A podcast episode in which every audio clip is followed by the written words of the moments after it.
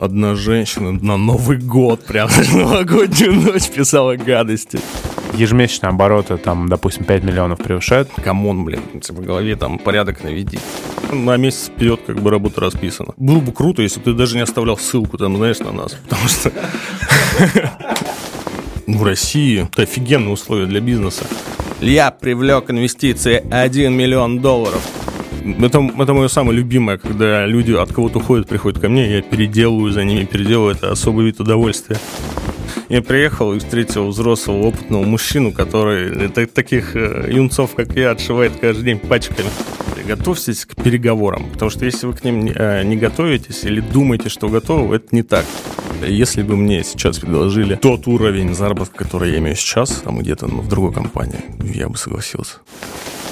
Ничего себе, как у нас интересно начался этот разговор. Я тоже сейчас в процессе бросания вредных привычек, но у меня уже все самое страшное, как кажется, позади. Хотя, возможно, я чего-то еще не понимаю. Так рад тебя видеть. Сто, сто лет не виделись, и, сразу под запись. У нас в гостях сегодня основатель а, мерч-мануфактуры Merch Print One Николай Ярцев. Привет, Всем Коль. привет, привет, Саш, приятно тебя видеть. Взаимно. Сегодня поговорим о том, как э, делать бизнес на печати, на одежде. Во-первых, сколько лет ты этим уже занимаешься? Очень же давно. Ну, сам бизнес с 16 года. Начиналось все вообще издалека, и не футболки. Я чем только не занимался, работал в банках, работал продавцом, там как-то копил компетенции по продажам, скажем так, продажам всякой фигни. А потом, потом мне это все дело надоело. И я просто случайно устроился помощником печатника в компанию в одну по печати футболкам, и что-то мне эта идея очень сильно понравилось. Она мне понравилось на контрасте моих прошлых работ тем, что мне не приходилось ну, продавать какой-то плохой продукт кому-то, и я делал вещи, которые люди носят. И я сразу как-то влюбился в эту историю, потому что то, что делаю я руками, люди просто к своему телу, к сердцу сразу. Поэтому я сразу нашел для себя ценность в этом, и ну, мне стало приятно этим заниматься. Блин, так романтично рассказываешь. Я никогда не задумывался о футболке как о чем-то, что люди прикладывают к своему телу. Блин, ну до этого я печатал просто какие-то широкоформатные рекламы, которые просто, ну это мусор, которые просто там выкинут через неделю и никакой пользы не приносит, во всяком случае, ну просто людям. Можешь вспомнить, как начиналось свое производство, там, первый станок, который ты купил, вот это вот все? Можешь вспомнить вот этот старт? Старт был в 2016 году, начиналось все с 30 тысяч тысяч рублей я купил китайский станок однокрасочный. Это ты прав, нужно осмелиться, и просчетов не было никаких. Я снял какое-то помещение там полуофисное, поставил этот станок, вонял растворителями всякими. Я снял помещение на территории завода, и мне приходилось на руках носить коробки через завод, то есть там километра два ты идешь по территории, там через проходные с коробками, но мечтаешь, что там через пару лет я сюда приеду на машине, думаешь, такое, ну, вот. А сколько времени прошло до того момента, когда ты такой, типа, ну, все, у меня настоящее свое серьезное производство? Ты знаешь, мне кажется, даже сейчас еще этого нет. Я сейчас максимально близок к этому, но этот процесс не остановить. А можешь вспомнить, твои первые клиенты это музыканты были? Да, я сам занимался музыкой, и мои первые клиенты были музыканты просто из круга знакомых общих, которых да я мог дотянуться. И скажу больше, что с некоторыми клиентами мы сотрудничаем с первого дня основания компании. Прям с первого дня по сегодняшний день. Нифига Даже вот я сейчас поеду на работу отдавать заказ клиенту, который с первого дня со мной. Круто. Кроме музыкантов, это бренды одежды, ну, может быть, немного тоже предприниматели, но в основном я люблю музыкантов до сих пор. А можешь рассказать, как вообще устроен вот э, весь технологический процесс? Технологический процесс достаточно сложный. Вообще шелкография — это аналоговая технология, это трафаретная печать, и нам в этот физический мир, по сути, с компьютера нужно выдернуть картинку и перенести ее на футболку. Как сделать мерч? Вот, пожалуй, если ты поставишь вопрос так, то правильным будет э, сделать, ну, ну во-первых, понять, ну, зачем тебе это нужно, нужно ли тебе тебе это вообще? Потому что сейчас мы получаем очень много обращений от людей, которые «я хочу свой мерч». Чувак, зачем? У тебя есть кому его продавать и, или что? Потому что зачастую люди ну, просто хочу и все. ну, как бы, если это чисто имиджевая история, то нет проблем, как бы, кто я такой, чтобы запрещать тратить твои деньги. Ну, вообще, чтобы сделать свой мерч, нужно понимать, кому ты будешь его продавать, если ты хочешь на этом заработать, во-первых. Ну, если этот вопрос закрыт, то Я очень рекомендую обратиться к дизайнеру, к профессионалу, заплатить ему денег, сделать хороший макет, потому что это самый первый шаг, на котором все может провалиться. Если мы сделали правильный макет, если у нас есть кому продавать мерч, то я рекомендую шелкографию. Мы печатаем шелкографию, это оптовое производство, оно имеет смысл только оптом от 50 единиц, наверное потому что себестоимость э, человека часов, э, себестоимость расходников, она одинаковая как там для 10 футболок, так и для 50. Поэтому оптимальный тираж для человека, который хочет сделать мерч, 50, а лучше 100. Если 1000, прекрасно, у тебя будет отличная цена. Ну, пожалуй, так. Но в остальном Куча нюансов, куча нюансов очень.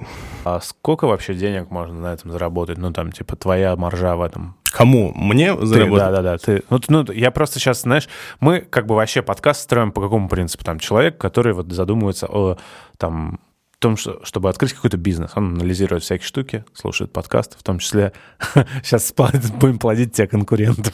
А в этом нет проблем. Ты знаешь, перед тем, как ответить на то, какая маржинальность, давай скажу так, высокая, высочайшая. Давайте, ребят, подтягивайтесь.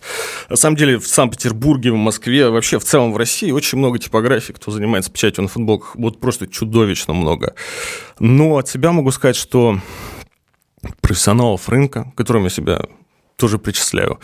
Мне хватит одной руки там, пальцев пересчитать вот всех, кто действительно что-то значит на этом рынке. Остальные печатают и делают, отдают фигню, я не знаю зачем, правда. И зачастую, это, это мое самое любимое, когда люди от кого-то уходят, приходят ко мне, я переделываю за ними, переделываю, это особый вид удовольствия. Другой вид удовольствия, это когда ты человеку объясняешь, нет, тебе не стоит этого, не делай этого, нет, мы не сможем, будет плохо, не надо. И он уходит как раз к таким дельцам, а потом ты где-то встречаешь встречаешь, это, ну, все равно следишь за индустрией, встречаешься, такой, о, как я был прав. Так, ну ладно, возвращаясь к цифрам. Что там по марже? Ну, процентов 25, я тебе хочу сказать. Ну, так сложно понять, надо, конечно, в масштабе, потому что если у тебя обороты там несколько миллионов в месяц, да, то... Ну, на самом деле так и есть поэтому обороты очень большие, мы не печатаем маленькие тиражи, поэтому нам это не интересно. Как бы и стоимость печати, там, если тебе скажут, что мы там делаем принт за 30 рублей, там у меня там коллеги некоторые, ты что, ты, ты вообще в себе 30 рублей? Что такое 30 рублей сегодня сейчас? Ну, когда ты делаешь их тысячами, как бы, ну... Поначалу ты сам работал же, да? Да, да. А можешь вспомнить, когда там нанял первого сотрудника, как это было? Это тоже достаточно такой важный этап. Один из важнейших, наверное. Слушай, так случилось, что почему-то сотрудники всегда сами меня находили. Ну, нашелся человек, до сих пор работает, все здорово. У нас есть еще один помощник печатника, у нас есть э, на аутсорсе менеджер, есть дизайнер на аутсорсе. А также, когда у нас там завал, привлекаю еще там пару человек, ну, просто ну, какую-то такую работу. Сейчас, в настоящий момент, у нас, в принципе, еще открыта вакансия. Там нужен управленец производства. Футболки-то ты же заказываешь из-за границы? Или как сейчас с этим? Я покупаю их, ну вообще они из-за границы, я, ну я не напрямую покупаю, я покупаю в Россию дистрибьюторов. А насколько вот эти вот э, международная история, там, ну, там общемировая, связанная с пандемией, ну и там с а, повлияли на бизнес? Да не сильно, на самом деле. То, что наши дистрибьюторы, я не знаю, каким образом они возят, но особых проблем не было никогда. Ну, были какие-то затыки, но в целом все в порядке, все хорошо, все работает. Вдохновляющий комментарий. Здорово. Ты... Да. Блин, просто кого не спросишь, все такие, это был просто ад. Это как бы, наверное, первый, кто... Да, конечно, пришлось... конечно, это был стресс, это был отстой, но Блин, а где не отстой? Где не было ковида? Да, по-моему, везде он был там. Ну, а ТСВО там никто не застрахован, там, это политика, что поделать, как бы. На самом деле, я считаю, что в России это офигенные условия для бизнеса. Просто можно сравнить с каким-то ну, предпринимателем в России с викингом в начале эпохи викингов. То, что там, ты знаешь, перед тобой там просторы просто нереальные, и насколько у тебя хватит ума, смелости, там, столько ты тот кусок ты получишь. В России, мне кажется, сейчас это так. Твоя компания сейчас, что она из себя представляет э, по там, объему производства, что за а, аппаратура там у вас, количество сотрудников, и так можешь писать в двух словах? Ну, народу у нас работает немного, работает там печатник, я, менеджер на аутсорсе, дизайнер на аутсорсе, помощник печатника, Еще люди помогают по упаковке, там два человека. Собственно, вот и вся наша команда. Народу немного. В этом а, году у нас такой неплохой level up произошел. Мы поставили очень хорошее оборудование себе и прям повысили производительность труда процентов на 30 минимум, как мне кажется. Очень доволен. Конечно, это большой стресс был, но это долгая история. Как ставить оборудование вообще. И все. Ну, ну так выглядит компания. Да, у нас классное оборудование, классные люди и объемы ну, нормально, у нас всегда на месяц вперед как бы работа расписана. Было бы круто, если бы ты даже не оставлял ссылку там, знаешь, на нас, потому что... Не, я тебе правда говорю. Потому что был опыт, там, и рекламу делали, приходится к обращению, ты просто тратишь время на то, что тебе не нужно. Как мы уже с тобой разговаривали, нам нужны большие клиенты, большие заказы, а там, а можно мне три футболки, пожалуйста, я сейчас вот отфоткаю, у меня все пойдет, просто вот сейчас вот просто, вот сейчас такой этап. Вот нам вот это просто не надо. Были какие-то моменты, когда прям было жестко, когда, знаешь, ты такой, типа, да ну нахрен это все вообще? Слушай, да полно таких моментов, конечно. Даже в этом году парочка было. Да ладно. Да, да, поставить оборудование, это, блин, целая история, это такой стресс был. Ну, просто, ты понимаешь, это была моя мечта, здорово. Мечты сбываются, но без своих желаний они, да, они сбывают. В общем, приобрели мы станок, съездили в Москву, заключили договор, все классно. Во-первых, вот, какой совет я могу дать предпринимателю, готовьтесь к переговорам, потому что если вы к ним не, э, не готовитесь или думаете, что готовы, это не так. И я просто, когда покупал станок, с такой акулой бизнеса встретился, я думал, что я приеду в Москву и там всех... Э, ну как, не то, что там научу там, ну, типа, урву там, уговорю там сделать скидку. Договорюсь со всеми, да, ага. я был уверен.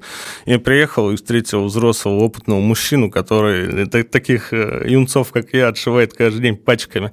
И просто вот э, надо готовиться к переговорам, чтобы у тебя был, было аргументов не один, не два и не три. То есть нужно очень очень глубоко. В общем, ну, как бы я в любом случае приобрел этот станок, какие-то скидки получил, но заплатил больше, чем когда туда приехал, потому что встретился с этим мужчиной. Но по-другому, по-другому быть и не могло. Действительно крутой чувак, то есть ты получил скидки и заплатил больше. Да, да, да. То есть он меня поздравил с выгодной покупкой, короче, говорит, все классно, поздравляю. Я так понял, это, ну, как бы действительно выгодно. Ну, то есть производительность выросла. Все, да, конечно, да, не, прям, не знаю, я очень сильно доволен, это прям... Я имею в виду, знаешь, Коль, вот эти такие моменты, когда ты такой думаешь, что просто закрыть нахрен это, заняться чем-то другим, вот такие были моменты у тебя? Да нет, все, назад все дороги нет, нет, такого быть не может. Ну, сейчас просто уже я заложник своего дела уже, наверное. Нет. А, а, расшифрую. Я представить не могу, ну как так, как заняться чем другим? А чем? Я же хорошо умею это делать. Не, ну, если все нормально, то не, не, не, не, я просто, знаешь, часто достаточно эта история у предпринимателей, когда они там э, даже все неплохо, но они такие типа, блин, ну, надоело, не получаешь от этого. Ну, это, наверное, уже Отчасти, может, где-то с жиру бесится, отчасти не... Ну, смотри, я просто вот по себе, я там когда-то открывал кафешки, для меня там доход, там, условно, не знаю, там 150 тысяч рублей был, типа, топчик, я такой, типа, вау, круто. А, и я думал, что когда у меня там будет свой бизнес, который приносит такие деньги, я никогда, всю жизнь буду в нем. Проходит время, ты понимаешь, что, ну, аппетиты растут, это вообще не деньги, и как бы просто у тебя меняется взгляд. Дело остается тоже, она также приносит, вот, и поэтому Э, у тебя не возникает так вот, рост продолжается, ты как бы... Не, у меня план роста лет на 15 вперед, я думаю, что как бы с этим проблем нет. Может, там лет через 15, да, типа логическим решением будет продать все это, но пока инвестируем в оборудование, оно, оно стоит хорошо, оно растет. Инвестируем, инвестируем, инвестируем. Если говорить о цифрах, мы вообще насколько сегодня можем быть откровенны? Можем примерно. А, но ежемесячные обороты, там, допустим, 5 миллионов превышают? Нет, там, по-моему, что-то до 4. С 25-процентной маржинальностью нечистой. Это, ну, круто и вообще цифры. Красавчик. А есть какой-то а план вообще? Вот, кстати, мы, мы много говорим о том, что построить план. Ты, у тебя есть, вот ты говоришь, я там на 15 лет вперед хочу развиваться. Это реально это реально план прям есть? Ну, ну понятно, что не 15. С планами... Не, 15. Не, у меня с, с, с планами проблема, на самом деле, потому что не хватает рук, не хватает времени, и я очень много упускаю постоянно. И у меня еще проблема, я очень однозадачный человек. Если делаю какое-то вот одно дело, то остальное я упускаю. И очень часто так, знаешь, чувствую себя самым богатым человеком на свете, там, просто вот так вот трачу, не плачу, там, а потом, ой, а что произошло? И, честно говоря, вот какие у меня планы? Планы. Планы начать строить планы. Вот только сейчас. Я, я не знаю, как я выжил вообще с таким отношением, но планы нужны. Не может быть такого. Ты же Да может быть. Нет. Да. То есть вообще, ну как? Я не знаю, нам, допустим, у нас сейчас там план 2 миллиона. Нам, не знаю, через год давайте 3 будет ежемесячно. Зачем? Ну, ответь себе пару-тройку раз на вопрос, зачем. И... Но это всегда привязано к конкретным... Ну, допустим, я понимаю, что мне нужно расширить производство. Ну, так вообще можно. Зачем, зачем бизнес открывать? Ты хочешь э, определенного уровня жизни, правильно? Давай, раз уж так, поговорим о базовых вот этих вот э, предпринимательских штуках. Есть просто две такие теории, что кто-то открывает, потому что, знаешь, призвание, там кто-то хочет мир поменять, там, а вот он под это там. Я вообще не верю в эту историю. Вот, а вторые, типа, такие, ну, а как-то мне надо денег заработать, давай делать вот это. Не знаю, для меня сейчас это уже просто способ жизни, просто способ э, самореализации. Я, я, я, я так живу просто, и все, по-другому не умею. А так какие там миры менять come on, блин, в голове там порядок наведи, какой-то мир там собрался менять. Вообще вот субъектов предпринимательства 3 миллиона 400 тысяч человек. Всего у нас население там 140 миллионов, и, и всей этой массы предпринимателей 3-4 миллиона. Как ты думаешь, сколько успешных? Ну, я знаю точно, что там а, сколько там, 9 из 10 стартапов закрывают в первый год. Ну, да. Но это немножко да. другое, конечно, потому что один предприниматель может, может пулять там по 10 идей в год, и это идет все в статистику. Ну, в общем, я думаю, что из всего этого количества половина предпринимателей неуспешны, половина работают. И половина из половины – это успешные действительно люди. Я так считаю. Ну, это сколько от общего? 25% вообще? ты назвал сейчас, кажется. Половина ну, от половины от половины. Да, мне кажется, так. А что значит успешные? Ну, которые в плюс работают хотя бы. Ага. Ну да. Живут на эти деньги, да? Да, да, да. Угу. Остальные либо закрылись, либо там в каком-то кассовом разрыве бесконечном еще. Вот, ну, мне кажется, так. Кассовый разрыв – это, кстати, термин э, реально крупного предпринимателя. Я, э, слушай, интересно, у нас э, в, это, в такую сторону ушло философскую. Вот с Андрея, если предпринима... про предпринимательство говорить «зачем», действительно, зачем? Я вот для себя думаю – хочу квартиру себе, автомобиль, там а, дети будут. Че, какую дальше хочешь? Блин, э, э, ну вообще... У меня тоже есть, знаешь, хочу и, ну вообще, типа, Блин, ламбу хочу. Серьезно? Ну, чисто для вайбона. Слушай, мне чувак... Вот, и мы, смотри, еще мне чувак спросил когда, зачем тебе автомобиль? Я буквально год назад я говорил, спрашивал всех своих друзей. Я говорю, я хочу машину, а они спрашивают, зачем? И я ходил двое суток с этим вопросом, думал, блин, а зачем мне тачка? Смотри, такси, каршеринг. Я какие-то есть задачи, которые не выполняются? Ну, вот реально для чего? Ну, там на отдых иногда съездить. И я понял, мне тачка нужна для выебана. Ну, тогда лампа отличный выбор, согласен. Вот. И... а ты какой? Нет, я, я, я никогда не куплю себе ламбу, это Почему? точно. Даже, да никогда, да, потому что мне не нужно. Ладно, а какую ты хочешь? Вообще? Вообще, да, вот твоя вообще. Моя вообще, ну я тоже далеко так не думаю. Ну вот в мечтах, в мечтах сегодня я очень хочу BMW 6 GT, я ее куплю. Это вот, это не вообще вот что вот когда-то, это я ее куплю. Ну и запасной вариант, конечно, попроще. Ну вот такие, такие вот. Ну и вот, я думаю о том, что, значит, э, у тебя есть просто реально цели такие, как сказать, абсолютно прозаичные, да, там, типа, нужно тачку, машину, дом, а для этого тебе нужно там какой-то заработок. Потом у тебя... Ну, то есть в целом жизнь диктует тебе определенный необходимый уровень дохода, и большинство людей, наверное, к, к этому и движется. Получается, у тебя просто закрыта вся, вся твоя база, вся твоя потребность, поэтому ты такой как бы и так нормально. Зачем расти в 3 миллиона, если есть 2, например? Ну да, я вообще не понимаю вот этот рост. Знаешь, вот все предприниматели, я тоже смотрю подкасты там, и там некоторые предприниматели, я привлек инвестиции 1 миллион долларов там, а я 2, красавчик, я в следующем году сделаю x10, блин, ну опять же вопрос, нахрена вообще, ну зачем тебе? Я хочу поменять мир, ты что ты поменяешь, думаю. Слушай, ты обмолвился про то, что в России викинги, Да. такая достаточно позитивная окраска у тебя. Ты, э, как человек уже с очень большим предпринимательским стажем, что вот можешь порекомендовать начинающим предпринимателям, которые еще не решили, вообще хотят они заниматься этим, или, может быть, иногда есть смысл остаться в найме? Блин, я не могу давать такие советы, но если бы мне сейчас предложили тот уровень заработка, который я имею сейчас, там где-то ну, в другой компании, я бы согласился. Я бы работал в найме сейчас, без проблем. Блин, круто. Это очень нестандартное такое, как это называется, инсайт. Ты видишь, ты видишь, ты, ты понимаешь меня последний раз, вот это лысина называется. Слушай, ну если ты как викинг смелый, там, ничего не боишься и смотришь вперед, то, пожалуйста, конечно. Вперед, Вальхалу, чё? Я сказал цифры выше, сколько там предпринимателей в России, 140 миллионов, 3 там, 4 миллиона из них там 25% только успешных. Если ты такой, ну давай, вперед. Слушай, я боюсь спрашивать уже, но я спрошу все-таки. Знаешь, э, такие есть э, как правила, правила жизни э, у каждого предпринимателя. Я так понял, что планы в целом, какая-то структура не твое. Нет, к сожалению, мое. Это в планах. У меня в планах планы. Да. Но есть какие-то все-таки базовые принципы, там, не знаю, три там, важнейших каких-то качества э, человеческих, возможно, которые вот тебе ты понимал, что, блин, нужно все-таки так вот действовать, ну, быть таким за это время. Три. Ну, давай попробуем найти. Ха! Как бы меньше не найти. А, Ну, самое главное быть честным. Честным с покупателями, с твоими клиентами. Я всегда, всегда решаю там в пользу клиента любые любые просто вообще моменты решаются в пользу клиента. То есть это на дистанции всегда тебе вручают. Даже если ты теряешь там сейчас там тираж, там, то потом ты, он тебе вернется там и не раз.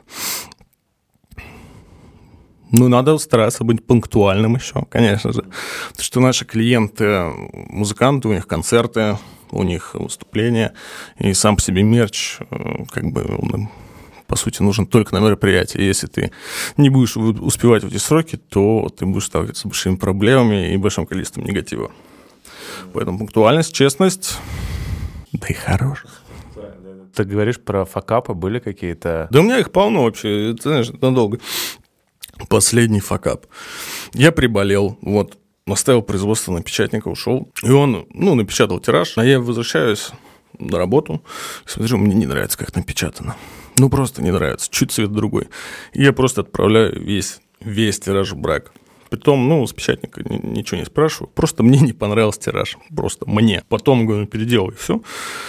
Он переделывает полностью этот тираж, я отправляю это все клиенту, все довольны, все хорошо. У меня, а у меня лежит бракованный тираж. Я потом просто звоню клиенту, говорю, так и так, я вот посчитал, забак- забраковать. Но если хочешь, ты его можешь вот мне выкупить. И всегда соглашаются.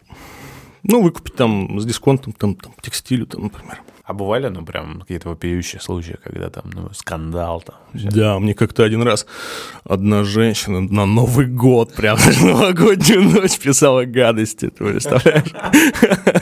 Это жестко вообще. И самое интересное, что это, это большой клиент был, э, знаменитость, там э, менеджер, там даже двух артистов больших. Это было так неприятно вообще. Кошмар. А, слушай, а ты не пробовал, вообще не думал выходить на корпоративные рынки там, ну, типа, печатать Не, мне, компании? мне тошнит вообще от них. Ко мне, которые обращаются, тоже и компании, и большие компании. Я печатал мерч для большого, я, я не знаю, как это даже называется по-деловому. Короче, владелец э, огромных торговых центров московских, там одних самый большой, там, я не буду назвать э, фирму, но это тоже там и меня просто тошнит от них. Они просто вот эта вот деловая культура, общение сразу через почту, они подключают туда какое-то невыносимое количество людей, и чтобы согласовать какой-то один шаг, там ты тратишь три дня, там и 15 человек тупит при этом.